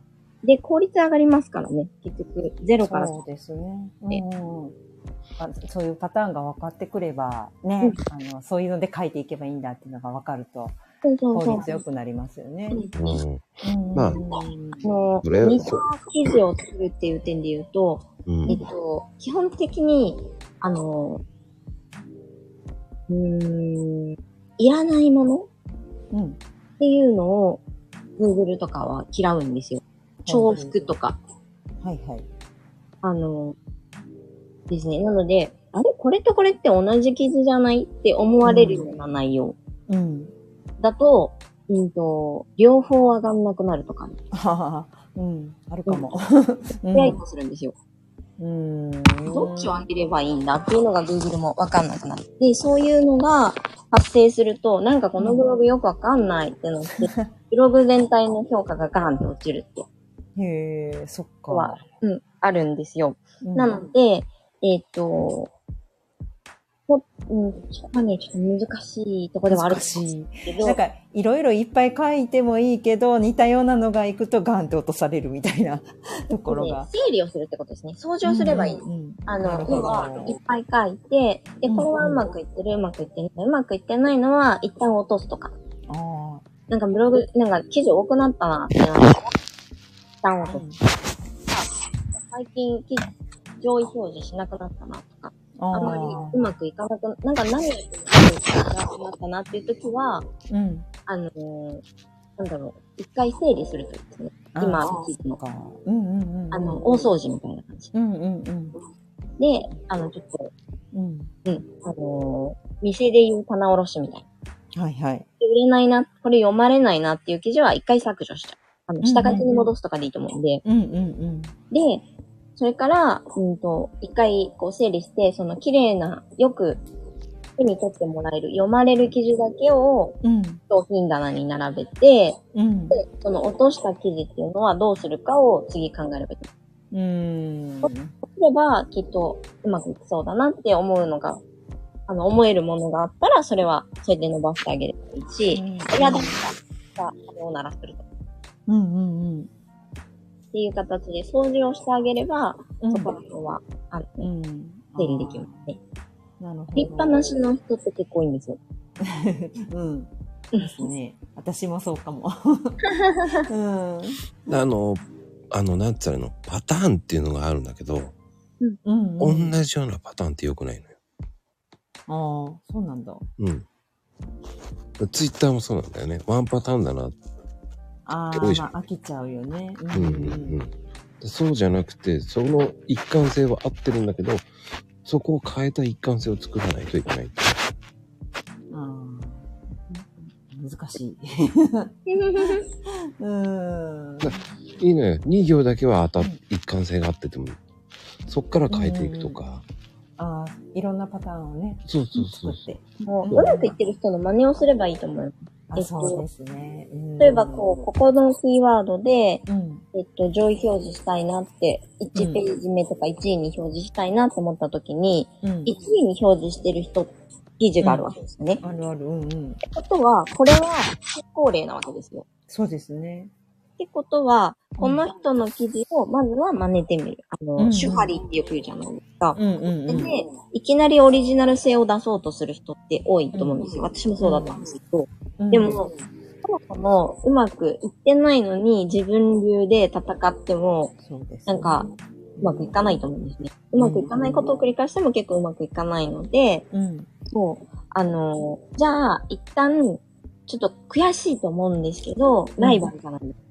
その、ここに、ここで戦いたいって思ってる人の、うん。あの、ライバル、うまくいってるライバルなんですけど、ここは勉強させてくださいってうんうん。で、その人の真似をして記事を書くというか、あの、ば書き方というかパターンでそうですどんなパターンで書いてるのかなとか、どういう内容を書いてるのかな。で、それを、1位の記事だけを見ると、うん。その人のパクリになっちゃうので、うん。うんと、なんか、何記事か見ればいいと思う。ほうほうほうまくいってる人、1位、2位、3位の人をする。う。うんうんうん。そうすると、なんか、あの、こんな感じで書けばいいんだなっていう傾向がつかめるまで見たらいいと思うんですよ。うんうんうん。だいたい1ページ目に載ってるってことは、その要素が入ってるってことなんで。うんうんうんうん。で、真似するところ。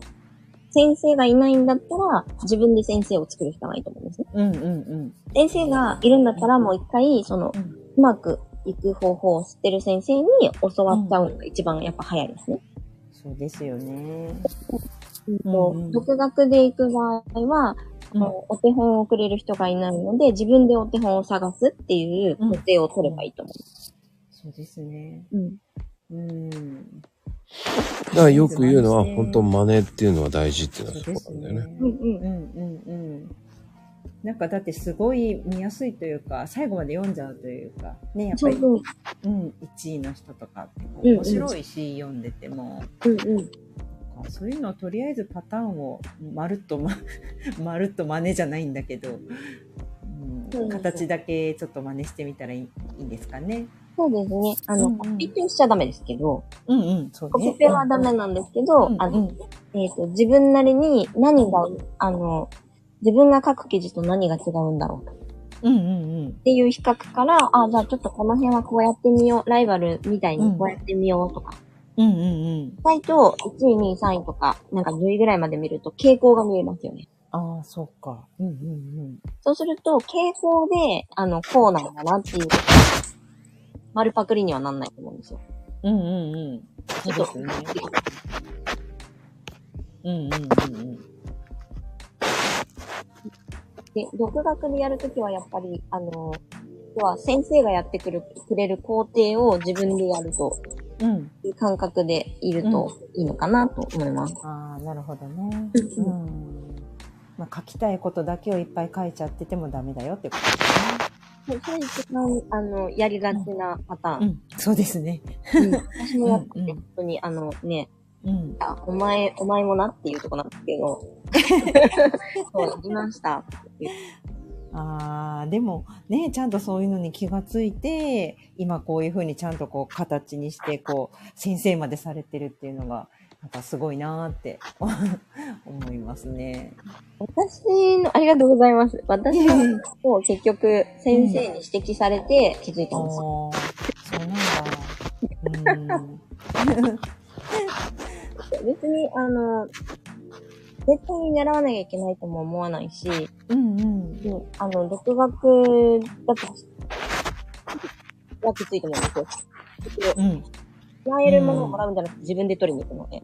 ああ。ただじゃあ、あの、先生に習うのは絶対嫌だからブログやっちゃいけ、あブログでうまくいくことは絶対にできないのかというと、そんなことはなくて、うんうん。じゃあ先生って何やってるんだろう、じゃあそれをどうやったらできるんだろう？って考えていくと、うん。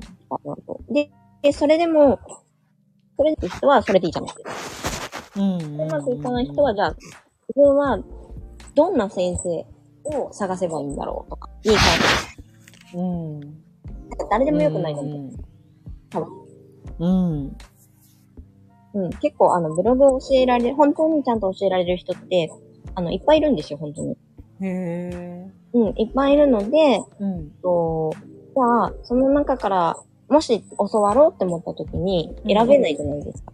うん。ですじゃあ、ね。何を教えてくれる人が欲しいのか、私はどうなりたいのか、うん。ころが自分でやってみないとわかんないところもあると思うので、うんうん。せっかくもうブログ今されてるんだったら、うんまずは自分でできないのっていうところをやってみてもいいと思うし、うんうんうんもしそれでうまくいけばもうそれでいいし、うん。うん。と思います。そうですね。うんうん。うん。なんかちょっと、とりあえず、あ、私今先生とかはいないんですけど、とりあえずその上位の方のブログとか見たりして、ちょっとやってみようかなって 思います。やってみ、やってないことがあるってことは、やってみるとまたうん見えるものが変わってくるので、そうですね。で、ここを変えたら、こう、順位が変わったとか、っていうのをちょっと見ていったら、なんとなく分かってくるんですよね、多分ね。そうですね。それが、あの、そう。まずそれを何がわかる、なんかこういうことがわかるんだなっていうところをうん。やってみて、で、うんその、ああ、そうか。で、なったらそれでいいし、ならなかったら誰かこれがわかる人教えてってなればいいと思うんですね。ああ。うん、そうすると、本当に知りたい先生に出会えるし、うん。そっか。あの、なんか、いろんな得意が皆さんあるし、うんなしてないものを要は、自分のたどり着きたいゴールにうん連れてってくれる人じゃないと先生って意味がないじゃないそうですよね。あの、俺のやり方を教えてあげるっていう人が、そのやり方だとちょっとっていう人が、その先生にどんだけすごい技術でも教えてもらっても、うん。うん、結果出せないので、うん。結果出せないというか、結果をもし出せたとしても苦しいと思うので、うん。まずは、あの、先生選びより何よりも自分がどうしたいかだと思うんうんうんうんうん。なるほど。います。なので、ご自身をまず一番大事にはい。して、で、その上で足らないものを外に取りに行けばいいと思います。そうですね。うーん。そうですね。ちょっと向き合って、ちょっとやってみて、かなと思いました。うーん。なかなか難しい。ね、難しいけれども。なんかでもやれば、ちゃんとそういう正しい方向性でやれば、ちゃんと結果ってついてくるんだろうなっていう気はあ、それは間違いないので、そこはね、うんうんあの、自信持たれて大丈夫です。あ、うん、ありがとうございます。いや、でもね、これかなり有料級よ、でも。本当にね、私も思った。ありがとうございます。ていうか、俺もなんとなく分かってるから言えるんだけど、うん。すごい。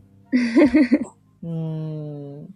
なんかこうね、ぼんやりとこう、あ、そうなんだろうなっていうのはわかるんですけど、具体的にじゃあどうするのっていうのがあって。うんうんうんうんそうですね今お伝えしたことって結構具体的だったので、うん。うんうんうん。あの、それをやって、なんかこう頭で想像するだけだと、うん。あの、わかん、なんかわかんないこといっぱいあると思うんです。うん。なんか、そんな風にするのかな。じゃあ実際にうん。手を動かして本当にちゃんとキーワードを一つじゃあ選んでうん。やってみるとですね、うん。あの、想像と多分いろんなところに違いが、ギャップがあると思うんですよ。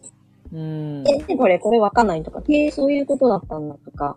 うんうんうん。で、そのギャップをまずは、あの、自分でこう、書き出すとか、うんうんうん。してみたら、なんか一つどこから始めようかなが変わる、あの、見えるんじゃないかなと。うん。ペンに全部変えられないので、変えるのが大変なので、うん。うん。で、どこから変えていこうかなっていうスタート地点が見えると、うん。から動けると思うんですよ。なんか今どうしようって言って分かんなくて、止まっちゃう状態が一番苦しいと思うので、そうですね。うんそう止まってても絶対答えとか降ってこないし、うん。状況が変わらないので、うん。解けるような状況をまず作る方法をうん探すうんうんために、一回やってみるといいと思います。はい。えでも、ちなみにサーリンちゃんって何記事ぐらい今書いてる？え、今ね、20、30ぐらいかな。うん。すごいゆるくて月に2回ぐらいしか書けないんだけど、なんかこうすごい書いてる途中にいっぱい迷っちゃって、結局なんかこう6割とかで出したらいいんだよってみんな言ってるけど、なんかどこが6割なのみたいなところもあったり、すっごい時間かかりますね。でもだ出たところでそんなにランクが上がらなかったりとかあって、ね、なんか難しいなってああ、い思いじゃ。俺毎日やってたからな。すごいね、なかなすか。ごい。やっぱりね、うん数を打ってると、うん分かってくる。が分かってくるっていうのはあります。うん数打つとね、なんとなく分かってくるよ。数。うん。書かなきゃだね。ツイッター毎日やってんだから、なんとなく分かってきてるでしょ、だってツイッターは。あ、そうそうそうだね。うんうんだらブログも一緒だと思うよ。だうんその、たわいもないことをバーって出さなくてもいいけど、毎日書いてみるっていうのも一つなんだよね。うんうんうんうん。でもね、島サンタさんのブログは数打ち当たるは、これはね、危ない。危ない。当たんない。私はこれをやったんですけど、うん。300記事書きました。うわ、すごい。300記事書いて、うん。その時、月4000円ぐらいです。あ、そうなんだ。でも、100記事書いた時で月2000円いかないぐらいだったんで、成長してるとか思ったんですけど、消耗しますね。消耗しましたね。うーん。で、結局、うんと、数打ち当たるって、うん。まあ、仮にマシンガンだとしてもですよ、そのぐらい強力な数だとしても、うん。うんと、打ちたい相手がいないところにブワーって言っても、一人も、一個も当たらないんですよ。うんうんうんなので、ちょっと落ち着けと。マシンガンじゃなくてもいいから、一発とかパンパンってしか打つのを 10, 10本とか、例えば、1本でもいいんですけど、うん。1本じゃ少ないかな？でも10本とか、もうすっごい少ない数にしても、うん。的を少し狙ってことができると、精度上がるんですよ、絶対に。ああ、そうですね。うん。なので、うなんか、ゴールに向かって進まないと、絶対ゴールにはうん。たどり着けないじゃないですか。はいはい。だから、たどり着いたかどうかもわかんないと思うんですよ。うん。なので、あの、まずはちょっと私ちゃんとゴールに向かってるかなっていうかどこに行きたかったっけ？っていうのをうん。失わないように。そうそう。スナイパー的に狙っていった方が、うんスナイパーになるつもりで撃たないと、どうせ私の弾は当たりません、ドーンってやっても当たんないんですよ確。かにね。うんうんうんでも気づかないし。うん。これはちょっと、あの、危ない。危ないんですよ。でも、さっきのサーリンさんの話で言うと、うん。あの、何を書かなきゃいけないのかがわかんないまんまで書いてるから、うん。6割っていう場所がわかんないんだと思ああ、なるほど。う。で、結構、検索うん。者のうん。と考えて書くってお伝えしたと思うんですけど、はいはい。うんと、その人が知りたいことって決まってるんですよ。大体調べるときって知りたいことが決まってるんですね。うん。そうですよね。例えば、うんさっきの花火大会にしても、あの、何時から何時までで、何時から何時かまでを知りたいので、うんそれが全部満たされればいいわけですよね。そうですね。で、なんで何時から何時まで知りたいのかというと、っていうところまで掘り下げてあげればもう完成ですよね。確かに。で、完了するんですよ。うんうんうん。で、あそれの、あの、100%だったらうん、ここまで書かなきゃいけない。でも、ーうん。とりあえずこの6割まで書いて1回出してみようっていうのはいけると思うんですけど、うん。今のサーリンさんは何を書かなきゃいけないのか、どこまで書かなきゃいけないのかがわかんないので、うん。あの、このくらいかな、文字数かな、みたいな感じでやっちゃうと、あの、6割と、文字数的には6割っぽいけど、実際は2割しか書いてない。うんうんうんなると、あの、それで出しても、うん。こういう表示はしないし、要は一部分表示はしないし、アクセスも入らないんですね。ですね。で、6割じゃダメなのかなって思っちゃうと思うんですけど、うん。文字数増やせじゃなくて、うん。何を書かなきゃいけないのかが分かってないから。なんで、さっき言ったリサーチができてない。ああ。リサーチをしないで書いちゃうと、それが起きやすい。うん。あ、何を求めてるかってこと、そうそうそうそう。うんうんうんうん。なるほどね。ブランディングってやつです。ほでも、う。さとリサーチっていうほど、あの、すごいものではなくて、うん。うんと、もっと、あの、ガバって考えずに、本当にこのキーワードで検索する、たった一人の人のために書くぐらいでいい。の方が、絞り込めます。ちゃんと網羅できます、情報が。うんうんうんうんじゃないと、なんか、うーんと、あの人もこの人もこの人もこの人もこの人もこの一記事で喜ばせようって思うと、なんか誰も喜ばないんですよ。ああ、それはわかるな。わかりますよねこれは結構わかると思うんですよ、皆さん。うん。で、結局誰にも響かないものになっちゃうので、だったら、もうたった一人を喜ばせようと思うと、その周りの、そのたった一人じゃなかった、ふわっと被ってる人たちも喜んでくれるので、結果としてアクセスも集まる。ああ、なるほど。はいはい。なので、絞るってそういう意味ですね。ああ。やっぱそのためにリサーチいっぱいしてってことですよね。そうそう、その人のためにですね。うんうんうんうん。なので、それが昔の自分とかだったら別に、あの、昔の自分は、うんうん。何が必要かな、何を言ってあげたら満足するかなとかでもいいし、うん。うん。がこれから旅行に行くとかっていうのに対して書く場合だったら、うんそのキーワードで検索して、知りたいことを全部網羅してあげれば、うん。私は喜ぶな、みたいな。ああ、そうですね。うん。じゃあもう最初の段階でちょっとそういうのを決めてから書いていかないとですよね。そう、そうその方がうん時間も短くなりますよ。あの、確かに。書きながらリサーチして、うん書いてまたリサーチして、多分出戻り結構するんじゃないかと思うんですね。うん。決まってないと。そうですね。あれもこれも、なんか追加しちゃって、調べて調べてってなったら、もうなんか、うん、時間かかっちゃってってな、なりがち。それが、あの、決めて、書くこと決めて、うんうんすると、この内容を書くぞって箇条書きみたいなので、なんか記事の構成とかできると、もうあとは、それを文章にするだけなんで、うん。でも、調べて書いて、調べて書いてやってると、なんかコピペをちょいちょいしてしまって、ちょっと、あの、コピー率の高い、要はなんか人の真似、なんか、コプリみたいな記事になったりとかしがち。ああ、そっか。うんうんうん。なんですよ。なんかあっちからこっちからの切り張りみたいな記事になってる人っていますね。うん意外と結構いますね。ああ、そっか。そうですね。うんうんあと、もともと目指したオリジナル性がうん。崩れてしまうので、ああ、そうですね。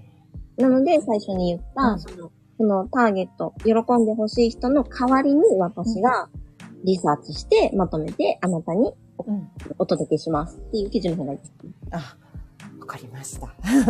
なんかちょっとそれを忘れずに、こうね、なんか途中でこう自分が書きたいものみたいになっちゃってるから。そうそうそそうう。ですね。うん。ちょっとそれを忘れずに、ちゃんとリサーチして、っていうのをちょっとやってみます。やってみてください。あとはやってみると絶対変わります。そうですね。うん。ちょっと頑張ってみよう。ちょっと頑張ってみてください。応援してます。はい。いや、ありがとうございます。なんか、もうすごく勉強になりました。よかったです。すいません、ベラベラ喋りましいて。えいえ、もう、すごい嬉しいです。あの、あの、なんて言ったらいいの？昨日と今日の総合にしたらもっとわかりやすいよね。だからね。本当ね、なんかいいのかなもう、って感じ。ありがとうございます。いえいえ、とんでもないです。はい、ありがとうございます。はい、ありがとうございます。あの、あげなくてもいいから、文章を書くっていうのもいいですからね、やっぱり。うんうんうんうん。そうですね。僕は、どれだけ練習がてら書いてましたけどね。うーん。あの、ツイッターも結局、いろんな人の見ていかないと、こういうやり方あんだなっていうのがわかるからね。確かになんか、周りを見ずにやってると、ちょっと視野狭くなったり、うん。ネタ尽きたりしますよね。うん、自分だけだとやっぱり、うん、うん。うん。学びがないってそういうこと。そうそうそうそインプットが足りてない。でも、インプット型になってもやっぱあれなんで、あの、なんか、ノウハウコレクターみたいになっちゃうんで、うん。ここは、やっぱりアウトプットの場として Twitter はすごくいいですよね。う。うん。参考になるものいっぱいあるからね。うんうん。でも、その参考にする程度で僕は見てますね。だから、深くは見ないようにしてます。うんうんうん。で、うわ、これうまい記事書くな、ツイートするなっていう人は、毎日見に行くようにしてますね。うーん。あ、それ、それ結構大事ですよね。でも、そういう人でもたまに間違える時あるんだなっていうのを見ててそう感じね。そうですよね。うん。完璧な人っていねえんだなって。でそれは結構見るって大事だな。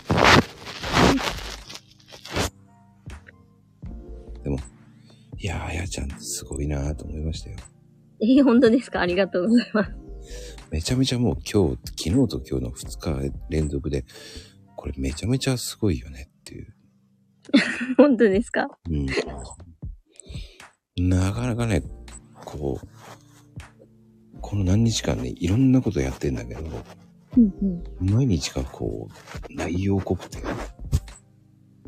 そんな冗談の話はなく、気がつけばこの時間っていうね。びっくりです。あな、あげるのが、ブログではないですからね。ん？上げなくても、下書きで、ああ、投集稿する。中のもね。うん。で、それがダメだったら下げて、書き直せばいいっていう考えもできるし。そうそう。かといって私はそっち派ですね。その、失敗するかもって思うのも確認した方が良くないですか？そのなんか失敗するかもなーってこう思ってるぐらいだったら、あ、やっぱりねって。よし、ってよ。の方がいいかな。もうそれうん削除できるじゃないですか、世界から。うん。でも、なんか一回うまくいくかいかないかわかないかで持ってると、なんか次回もやっぱり選択肢に乗ってきたりするじゃん。うんうんそうそれがもったいないので、もったいないというか、ので、あの、次も載せるかどうかを決めるためにも、失敗角度投げた方が、上げちゃった方がいいですね。うん。うんうんうん。で、あの、ね、あやちゃんみたいに100記事以上出すとかもあると思う、いいと思うんだけど、とりあえず10上げてみて、そこから反応見て下げて、そしてまた10出してっていう方が僕は面白いと思うんで。うんうんうん。なんか繰り返すのではなくて、積み上げるってうん。感じで、うんうん、やっていくのがいいかなと。私、100記事やってた時、結構もう惰性的に繰り返してるところもあったんですよね、やっぱり。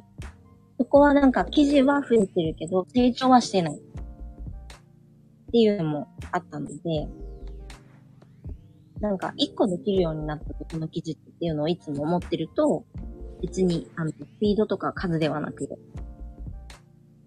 一回ずつがやっぱりあ貴重なものになって、意味のあるものになっていくのかなと思います。うんうんうん。だ分析も大事ですからね。うんうん。そう、やりっぱが一番あかんですよね。ツイートも一緒ですよね。僕はいつも反応見ますもんね。ね、大事です。もうね、今ちょっとツイートに関しては、何も言えないですけど。いや、でもね、あやちゃん、なんだかんだ言ってツイートいいからね。本当ですか？うんありがとうございます。これはすごく、俺は参考になるなと思う。見てて。ええー、本当ですか、うんありがとうございます。やっぱ面白いよね。ブログっぽいよね。あ、本当ですか？うん。え えー。さよちゃんとは違うよね。あ、そうですね。スタイル違いますね。だから面白いの、俺は見てて。うーん、確かに。なんか同じことを書いてるのに全然違うなっていう時ありますね。切り口が違うから、すげえ面白いし。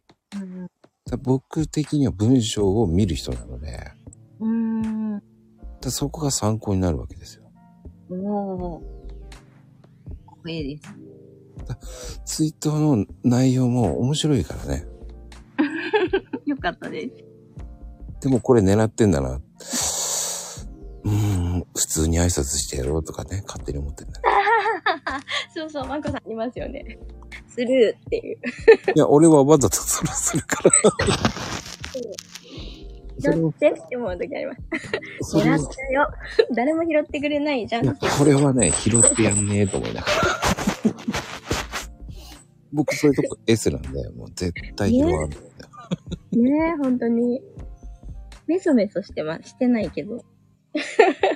そしたら突っ込んでくんないの？って書いてくれれば、じゃあ突っ込もうかって言ってあげるけど。あ、そっか。なるほど、そういうことですね。うんうん。私、私の問題だった。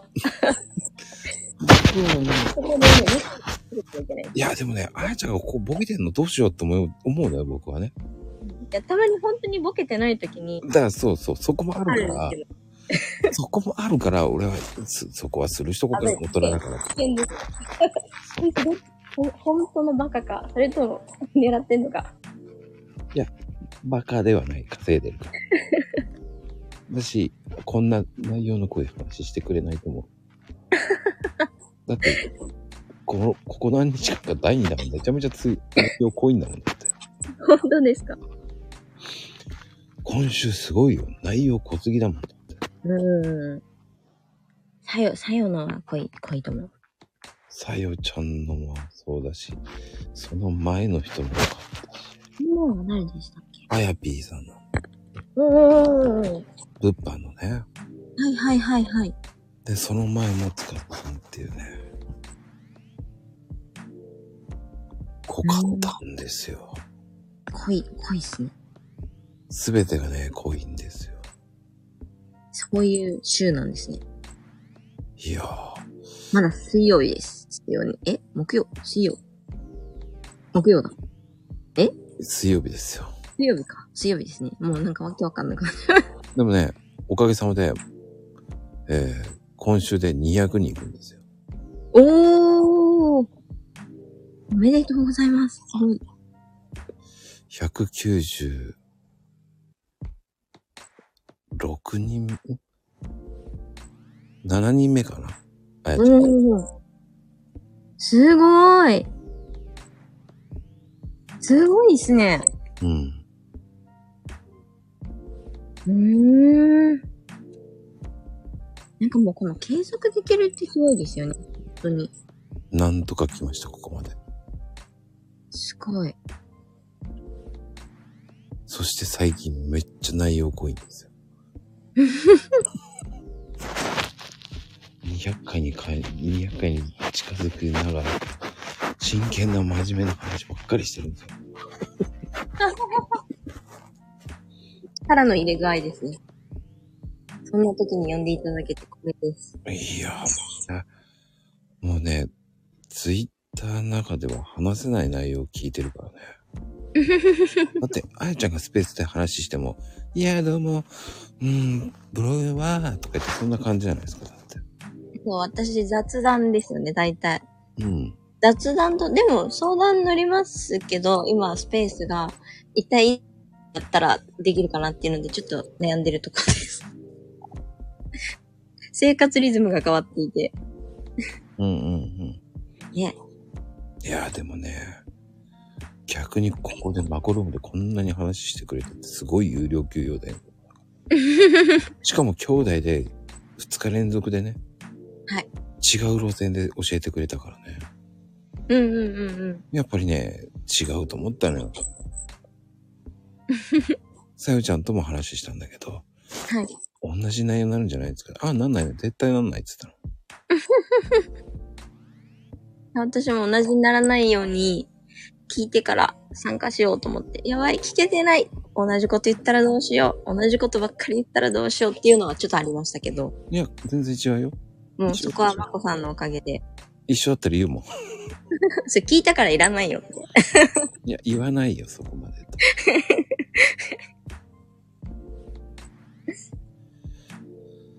いやー、でもね。はい本当に、遅くまでありがとうございました、本当に。いえいえ、こちらこそありがとうございました。またぜひ、第3弾。ブログの謎をね、教えてください。はい。またぜひお願いします。はい。では皆さん、おやすみカプチーノです。おやすみカプチーノ、ボナノッテ